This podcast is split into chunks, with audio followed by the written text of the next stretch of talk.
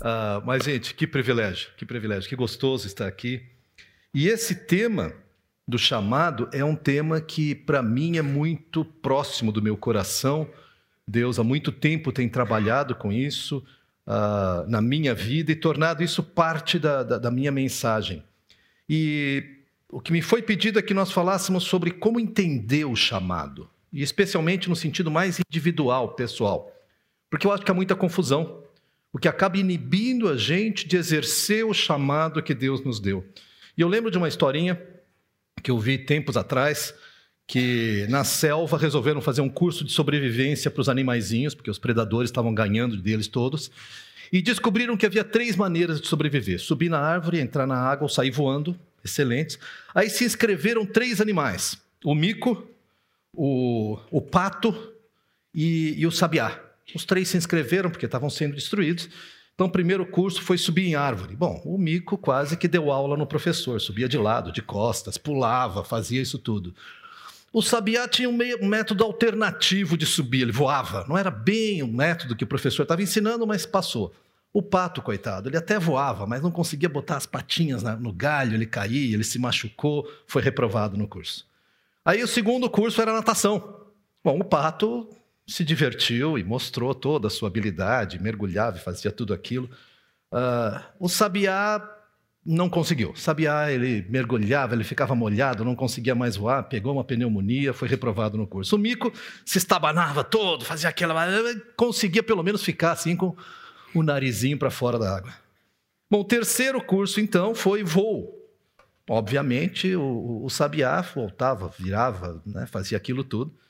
O pato era meio desajeitado, especialmente na aterrissagem, mas ele levantava voo e conseguia voar. Já o mico, coitadinho, tentou várias vezes, pulou, quebrou as patinhas. No final, os três foram reprovados. E, para piorar, como o mico se quebrou todo, ele não conseguia mais subir em árvore. E como o sabiá ficou com pneumonia, ele não conseguia mais voar. E o patinho, que, tanto, que tinha tanto sucesso nadando, porque ele se machucou na árvore, ele também não conseguia mais nadar. Ah, uma história bobinha, mas ela destaca o fato de que, com frequência, quando nós tentamos ser aquilo que não somos, o resultado não é só que nós fracassamos, mas muitas vezes nós deixamos de fazer aquilo para o que fomos chamados.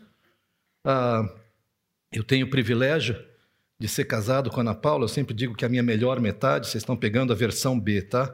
Ah, e Ana Paula, entre muitas habilidades, tem uma que me encanta, aliás, todo o pessoal que trabalha com música, que é aquele negócio de cantar e entrar na nota certa. Isso para mim é um mistério. E eu lembro da Suzy falar, Daniel, anota essa aqui, ó. Que tem eu a ver com o teclado? E eu falava, não, faz o seguinte, põe alguém cantando do meu lado, e aí se um errar, são dois, porque eu vou atrás dele, tá? E não adianta nós tentarmos ser. Agora, isso é mais ou menos conhecimento comum, senso comum, nós sabemos disso. Ah, no entanto, algum tempo atrás, eu tenho uma paixão por estudar sobre biografias. E uma que me impactou tempos atrás, até saiu depois um filme, foi sobre William Wilberforce. Se não me engano, chama-se Jornada da Liberdade, o filme. Se você não assistiu, assista, vale a pena. Mas a história dele é muito mais preciosa. Foi um homem de Deus usado para promover todo o movimento que levou até o fim do tráfico de escravos. Se você estudou em alguma escola brasileira, você vai ter ouvido que o tráfico de escravos foi encerrado porque a Inglaterra queria mercados para os seus produtos, frutos da, da Revolução Industrial. Pode ter sido. Mas quem tem essa explicação, propositalmente ou não, ignora o avivamento que estava ocorrendo na Inglaterra naquela época. E de homens como William Wilberforce, que foi um, um ele era membro da Câmara dos Comuns, o equivalente a um deputado federal, e que fez uma batalha gigantesca para conseguir que realmente fosse votado o fim do tráfico de, dos escravos, especialmente da África. Mas o que eu quero destacar aqui é que William Wilberforce, que era um cristão extremamente comprometido, convertido, teve um período em que ele, ele entrou em crise, porque conviver no ambiente político é um grande desafio, e ele procurou o seu mentor, que era John Newton, não sei quantos conhecem, é o autor daquele hino tão famoso, Amazing Grace, Maravilhosa Graça. John Newton era, havia sido um, um capitão de navios negreiros. E no momento que ele, de crise na vida, ele se converte, depois ele entra para o ministério, e ele trabalhava numa igreja, e, e, passava por crises pessoais tremendas, chegou a morrer com, com essas crises, porque ele lembrava dos escravos que ele havia condenado à morte. Então, William Wilberforce procura esse seu mentor e fala assim: Eu acho que eu vou deixar minha carreira política. E eu não sei, Gabo, o que, que tu diria se um jovem aqui que está querendo entrar na carreira política fala, cara, não sei se eu vou entrar no partido X ou se eu vou para o seminário. A minha tendência pelo amor de Deus, não entra na política. Minha primeira reação, cara, aquilo é uma loucura. Ah, mas John Newton, muito mais sábio que eu, fala, foi para um momento assim que Deus te chamou. Ecoando, nós conhecemos a história de Esther, onde foi para um momento assim que Deus te colocou na corte por meio de um concurso de beleza, gente. Que a maioria de nós fala assim: o que, que, que, tem isso a ver com piedade? Mas foi para um momento assim. E, e, e, o próprio William Wilberforce registra no seu diário que esse foi um ponto de virada para ele. Porque ele realmente entendeu que o seu chamado e a sua maior contribuição não seria como pastor ou como, como missionário que fosse, mas o seu, o seu trabalho, o seu chamado era continuar na vida política. Se tiver oportunidade, explora isso um pouco, é muito interessante. Mas levanta a pergunta do o que é chamado. Eu lembro no meu concílio de ordenação, que tradicionalmente, não sei se ainda é assim, primeira pergunta meu jovem, fale sobre o seu chamado. E tinha ao meu lado um outro candidato, e ele falou de uma experiência que ele teve com Deus, que Deus se manifestou e falou: Tu és chamado desde o ventre da sua mãe. E eu comecei a tremer, porque Daí chegou minha vez, Daniel, qual que é o seu chamado? Conte sobre a sua experiência de chamado. E eu não lembro de ter tido nada tão dramático assim, tão mirabolante. Eu fiquei impressionado, tá? gostei, mas não era a minha experiência.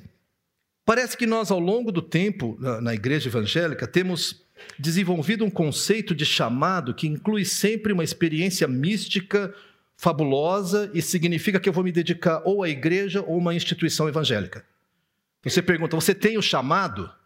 É para um cargo, para uma função. E eu acho que isso atrapalha. Então eu construí um quadro aqui. Uh, vocês têm que entender que eu sou principalmente professor, então, por favor, tenham paciência comigo. Eu coloquei aqui uma tabelinha, tá? E, e com vários nomes. Então vamos começar comigo, Daniel, porque esses nomes todos que tem em cima, volta e meia são confundidos com chamado. Então, por exemplo, Daniel, qual que é o meu dom? Meu dom está na área de ensino e liderança. Qual que é o meu ministério hoje? Eu ensino e mentoreio pastores e líderes. Ah, o que, que eu faço na minha igreja? Eu sou membro da igreja. Graças a Deus, da igreja que eu pastoreei por 10 anos. Foi uma coisa que Deus nos abençoou e nos concedeu. Eu sou considerado um presbítero, mas não estou exercendo o presbiterado.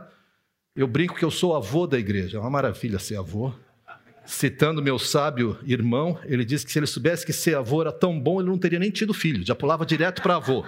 E eu concordo. Parece que há um problema nessa equação, mas vamos deixar assim. Ah, qual é o cargo que eu exerço no meu ministério? Eu sou mentor. Eu sou mentor. E o meu sustento vem do ministério que eu conduzo, o Ministério Foco. Samuel ah, foi, meu, foi o pastor de jovens na igreja, quando eu estava liderando a mesma igreja.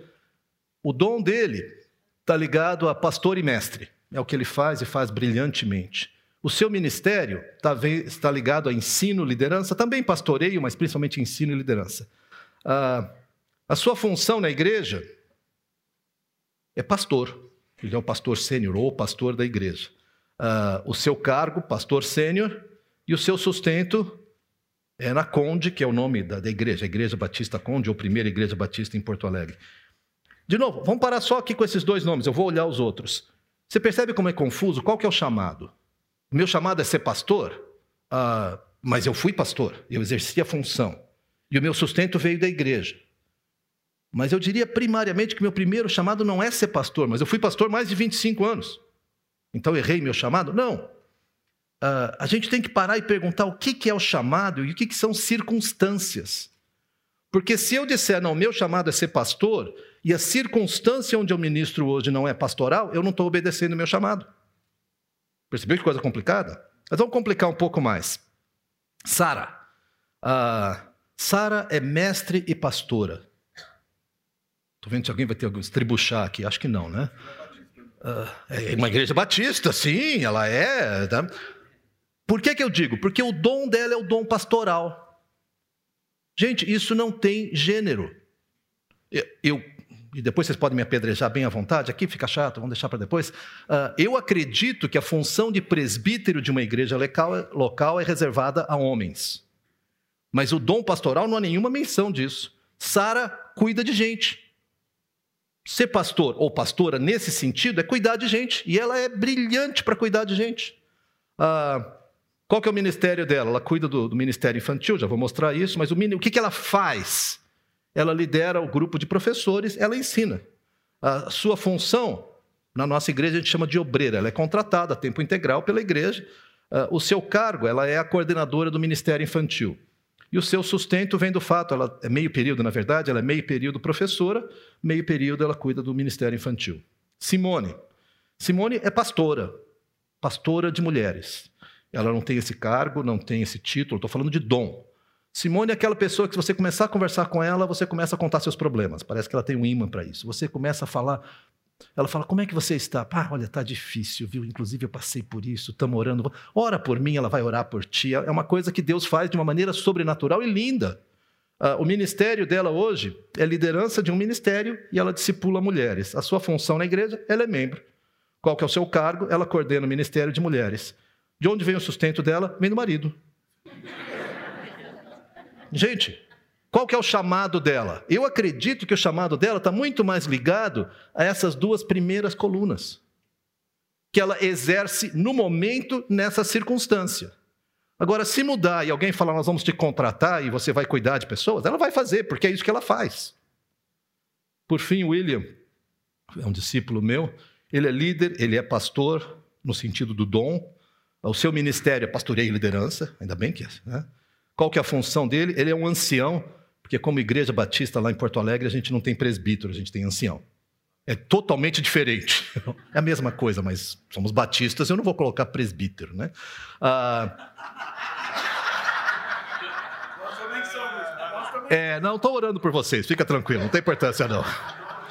É a tradição da igreja e tranquilo, tá? Ah, o cargo dele, ele, ele lidera um grupo, faz parte do presbitério ou do, do conselho, como a gente chama lá, e o seu uh, sustento vem da sua profissão como radiologista. O que, que eu quero dizer? Gente, como é importante nós não misturarmos circunstâncias e funções e cargos com chamado. Eu me lembro no seminário Palavra da Vida, muitos anos atrás, um dos, dos nossos alunos ele estava se formando e eu conversando com ele sobre chamado, ele falou: Meu chamado é ser o pastor presidente da igreja tal.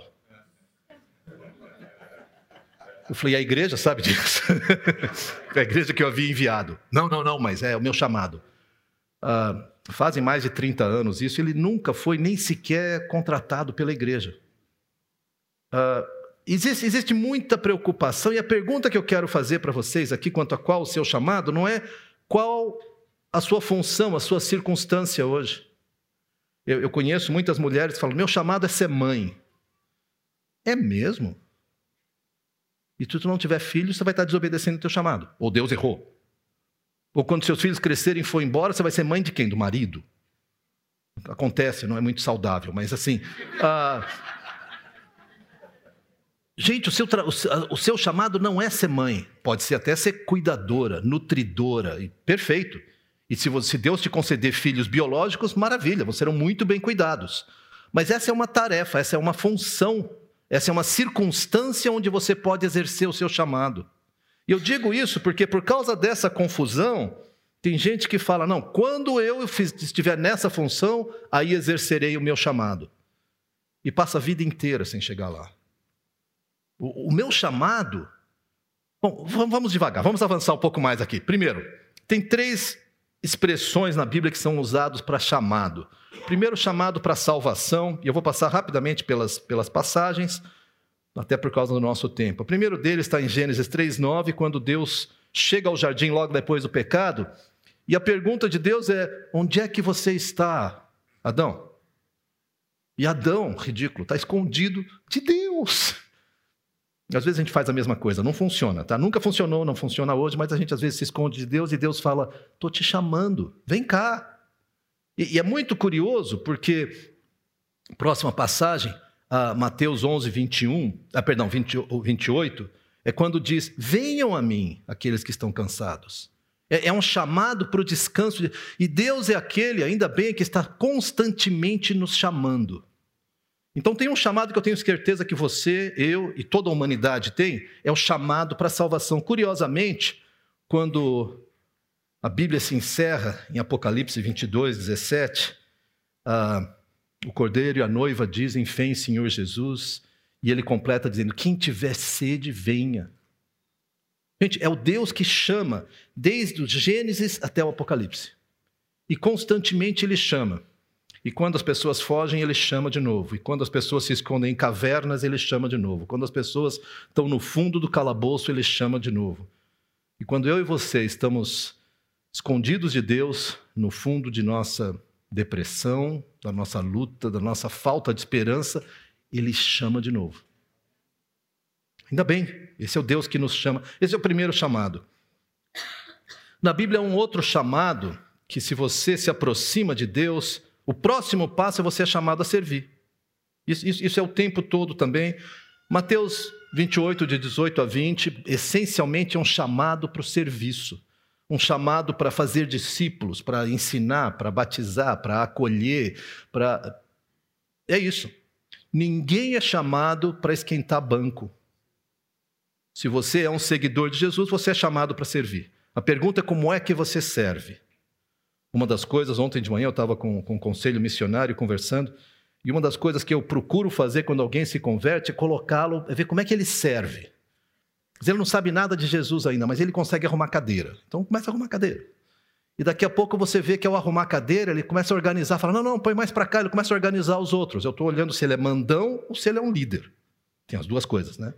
E aí, de repente, ele vê alguém que se machucou. Aí ele corre para ele e fala: E aí, o que aconteceu? Eu posso pegar para você uma água? Quem sabe alguma coisa? Ou se ele é, pá, para com isso, cara, te arruma aí, vai mandando, né? Eu tô, eu tô olhando, porque às vezes a gente fica paralisado perguntando: não sei o meu chamado, querido, o teu chamado é servir. Começa a servir, que isso vai vir à tona. Ah, 1 Pedro 4,10 nos diz que nós temos dons, e os nossos dons são dados não para nossa glória, mas para servir. Constantemente nós somos chamados para servir.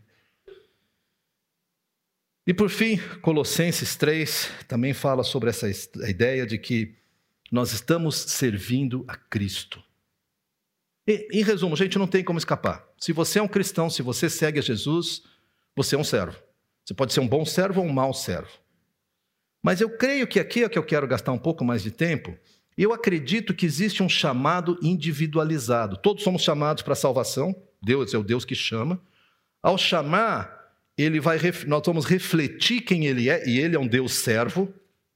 Muito curiosamente, o nome usado para auxiliadora é Ezer, e Ezer é como Deus se chama muitas vezes no Antigo Testamento. Ele é um Deus que serve, ele é um Deus que auxilia. Uma série de conotações a mais aí. Mas eu acredito que Deus tem um chamado que ele desenhou a Suzy para fazer e que não é o que eu faço.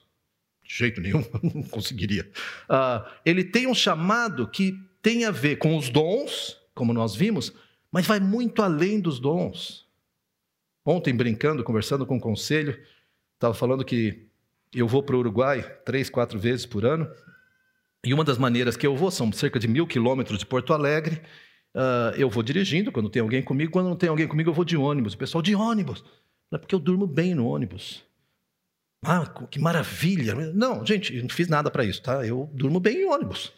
Uh, tem gente que não dorme bem em ônibus e é muito mais nobre do que eu. Não é nobreza, é uma habilidade que Deus foi lá e pingou uma gota de dormir bem em ônibus. E facilita, não é um dom espiritual. É uma, sei lá, eu durmo bem em ônibus. O que facilita esse tipo de ministério, mas para outras pessoas seria absolutamente irrelevante, não faz a menor diferença. Tranquilo. Então, existem habilidades, características individuais que Deus vai lhe dar que vão te tornar especialmente adequado para um tipo de ministério e forçado para outro. Vamos voltar a falar um pouco mais disso. Mas a primeira passagem, essa aqui eu quero abrir com vocês, Efésios 2, 10. Uh, Paulo está expressando muito sobre toda a questão do chamado, toda a questão da, da, da nossa salvação. E quando ele chega em 2,10, ele diz assim: Porque somos criação de Deus, realizada em Cristo Jesus, para fazermos boas obras, repara bem aqui, as quais Deus preparou antes ou de antemão para nós as praticarmos. Eu acredito que existem boas obras que ele preparou de antemão para que Daniel Lima pratique.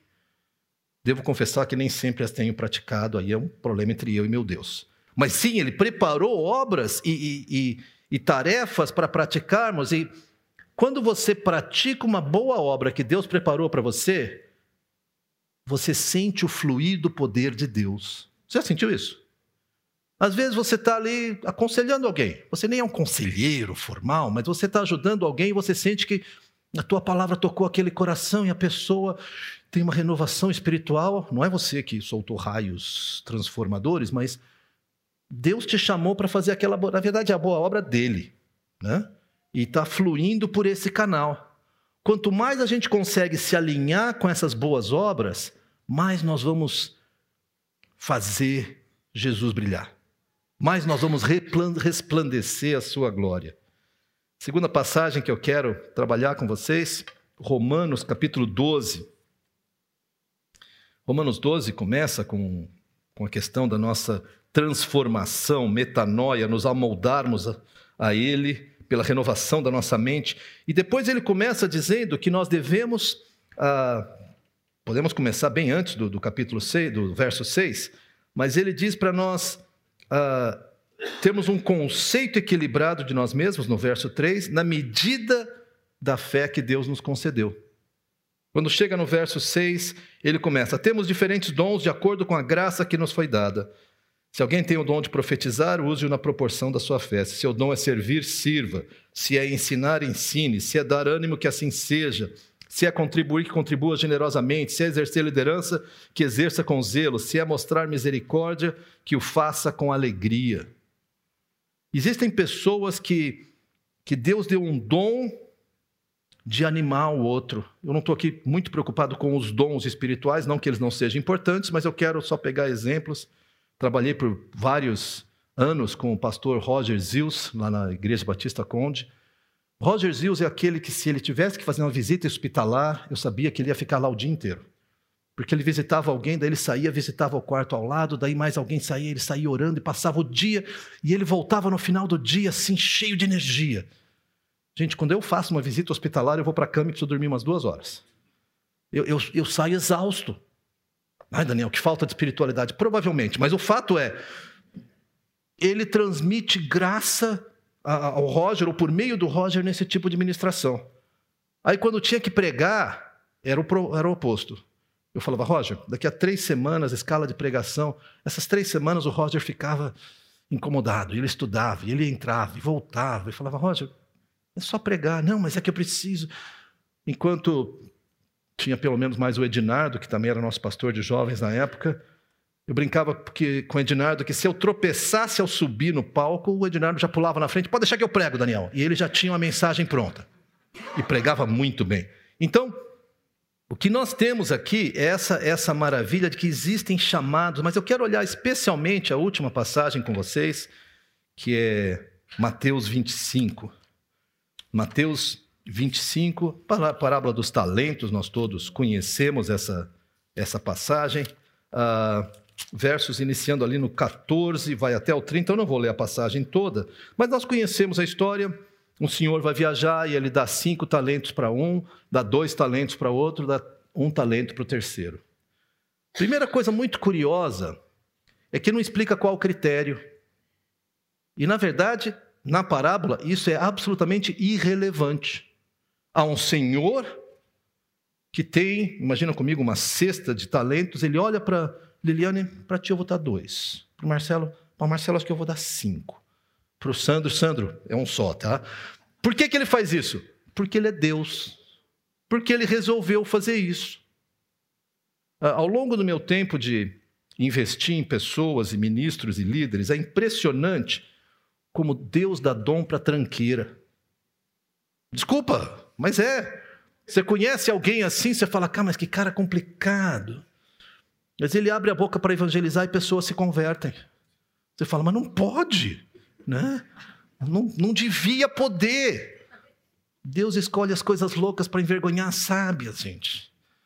E aí você vê outra pessoa que ela, ela organiza, uma das pessoas com quem eu trabalho no Uruguai, o Arthur, ele tem uma capacidade de organização, de liderança, de, de condução de grupos que é absolutamente impressionante. Esse era um dos tranqueiras que eu conheci.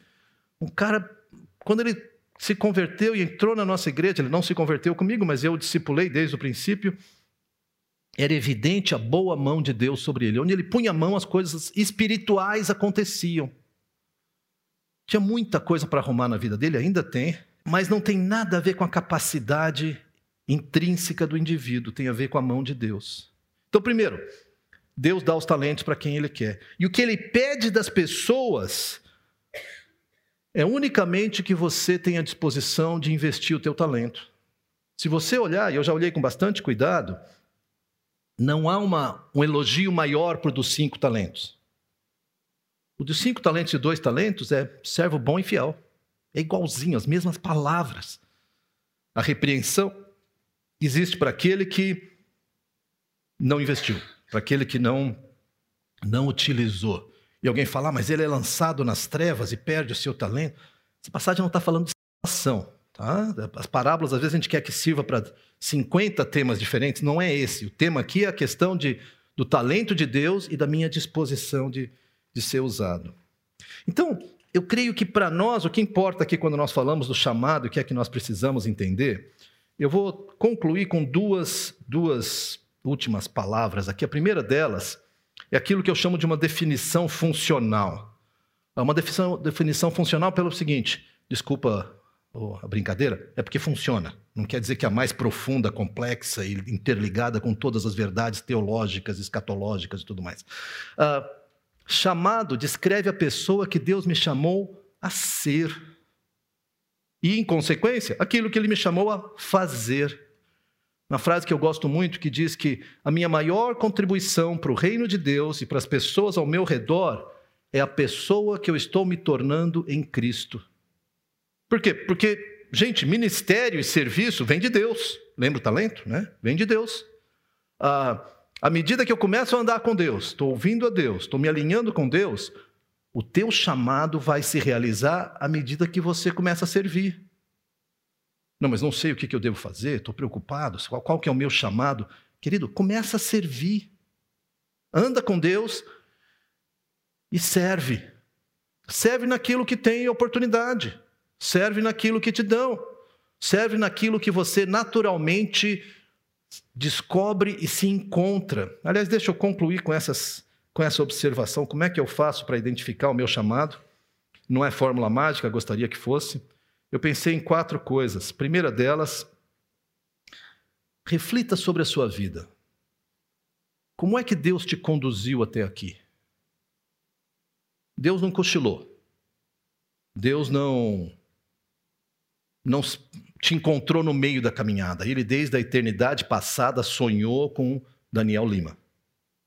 Ele, ele, ele preparou a minha caminhada para que hoje eu pudesse trabalhar na minha caminhada pessoal, ele incluiu uma situação de, de abuso sexual, ele incluiu conflitos, ele incluiu, estou falando das coisas ruins, tá? Tem, tem coisa boa no meio disso tudo também. Uh, ele incluiu uh, problemas muito sérios com um dos meus filhos. Por quê? Porque ele estava prepa me preparando para uma coisa especial. Num grupo como esse, se a gente começasse a contar nossas histórias, eu sei que a gente ficava aqui até meia-noite chorando. Porque há histórias muito traumáticas. E que você pode ficar, por que, que Deus permitiu? Eu não sei. Mas eu sei de um Deus que me chama, e ao me chamar, Ele foi preparando a minha vida. E eu acredito que vários dos sofrimentos que eu passei foi para Deus amolecer meu coração. Alguns que conhecem há mais tempo sabem que meu coração não era sempre macio e mole, né? Isso, o Pocinho de Misericórdia era o meu apelido. E Deus tinha que, que ir moldando meu coração. Hoje, recentemente, conversando com algumas jovens que trabalham lá na, no ministério onde eu estou, elas falaram: Pá, Daniel, mas você é tão manso. Eu quase chorei. Eu eu manso? É, você é assim tão tranquilo. Falei, ô Senhor Jesus, o senhor, o senhor muda mesmo, né? Que coisa boa. Mas isso é para mim, isso é para você, querida, é para nós. Ou seja, a pessoa que eu me torno em Cristo, e consequentemente o que eu vou fazer a partir daí, é a minha contribuição para o reino. Eu não tenho outra. Eu não posso transformar o Marcelo, eu não posso transformar o Marcos, eu, não... eu posso me colocar diante de Deus e pedir que Ele me transforme, e a partir daí eu quero servir a Deus. Então, a primeira palavra é: quais são as experiências, quais são as características, como é que é a sua história? Tem uma dinâmica que eu conduzo quando eu estou fazendo mentoreamento nesse sentido. Mas além de olhar um pouco a sua vida, ah, nós não vamos ter tempo aqui, eu queria falar um pouco sobre a vida de Paulo, vai ser muito difícil. Mas, por exemplo, a segunda pergunta é: quais são as coisas que você faz ou com as quais você se envolve que você percebe fruto espiritual? E aqui é, é um pouco delicado, porque você fala: não, Daniel, eu arrumo cadeira, minhas cadeiras são perfeitas, que bom, e precisamos arrumar cadeiras. Mas o teu chamado inclui vida. O teu chamado inclui tocar vidas. Não acredito que Deus chamou a pessoa só para arrumar cadeira. Embora, de novo, precisamos arrumar as cadeiras, não tem nenhum problema com isso. O seu chamado inclui você impactar vidas. Você, você, lembra a última vez que você fez alguma coisa que você quase tomou um susto assim?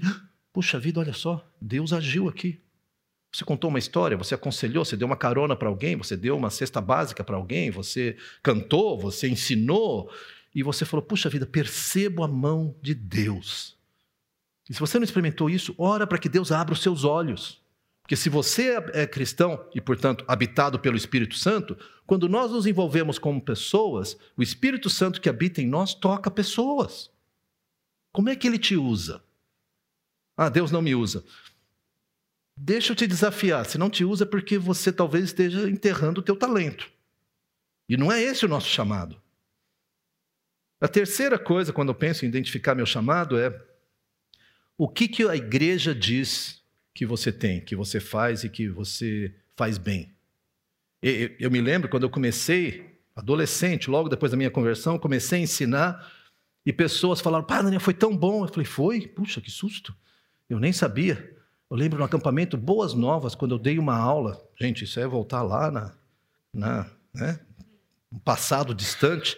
Eu dei uma aula para adolescentes e adolescentes vieram falar: Poxa, foi muito bacana, porque realmente eu quero me consagrar a Deus. E eu falei: Eu fiquei até meio assustado. Não era para tanto, gente. Eu só. Tô... É claro que era, essa era a mensagem, mas eu me surpreendi. O que é que o corpo, o que, que a igreja diz que você faz que tem fruto espiritual? E se você não sabe, pergunta. Pergunta. Não é só o que você faz bem. Em geral, o que você faz bem tem algo a ver com o teu ministério. E aqui a última sugestão que eu tenho sobre identificar o meu chamado, e pode parecer algo muito estranho, mas quando você encontra aquilo que Deus te chamou para fazer, você se realiza. Você se alegra, o seu coração fica cheio. Não cheio, puxa, como eu sou bom, mas cheio porque você fala, cara, é isso. Fui criado para isso. É o que eu falei do Roger quando fazia visitas em hospital. Ele saía com o coração cheio. E ele também prega, tá? Não estou dizendo que não. Só estou dizendo assim, é que aquilo era muito gritante para nós.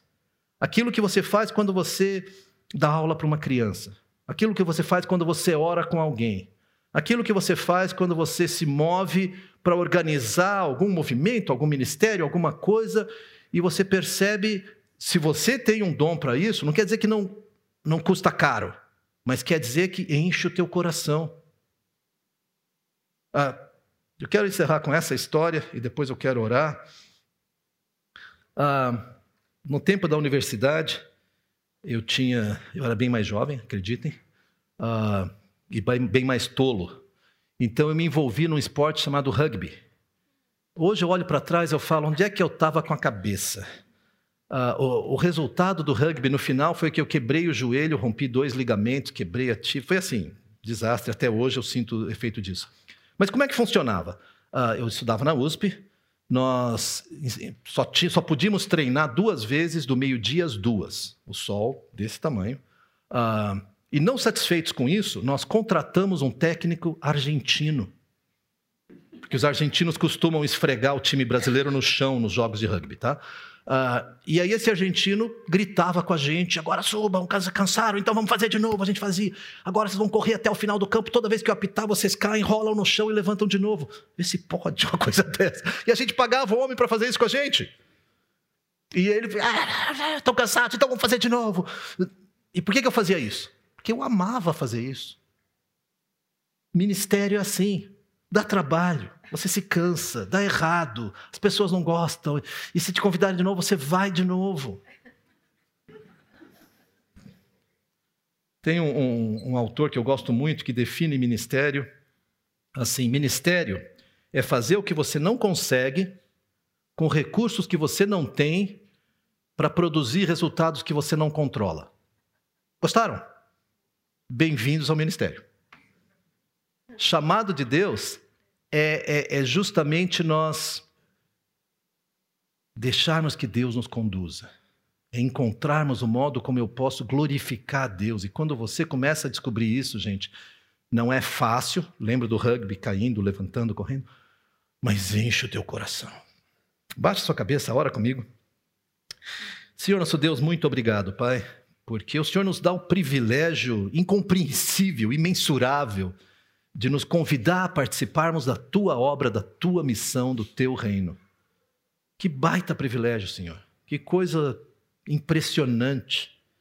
Eu quero pedir pela minha vida e pela vida dos meus queridos aqui que o Senhor nos abra os olhos para compreendermos qual que é o nosso chamado, não quais nossas circunstâncias, isso a gente sabe, não qual a nossa função, isso é, vai acontecer e vai mudar, mas o que é que o Senhor nos criou para ser e para fazer. E que por meio disso a gente possa descobrir de que maneira nós podemos fazer a tua luz resplandecer e possamos viver a Cristo nesse mundo onde nós vivemos. Porque o nosso propósito, o nosso sonho é te servirmos, é caminharmos contigo, é gozarmos da tua presença no nosso coração e de alguma maneira sobrenatural sermos usados por ti. Isso é o que eu peço, isso é o que eu agradeço, no nome de Jesus. Amém.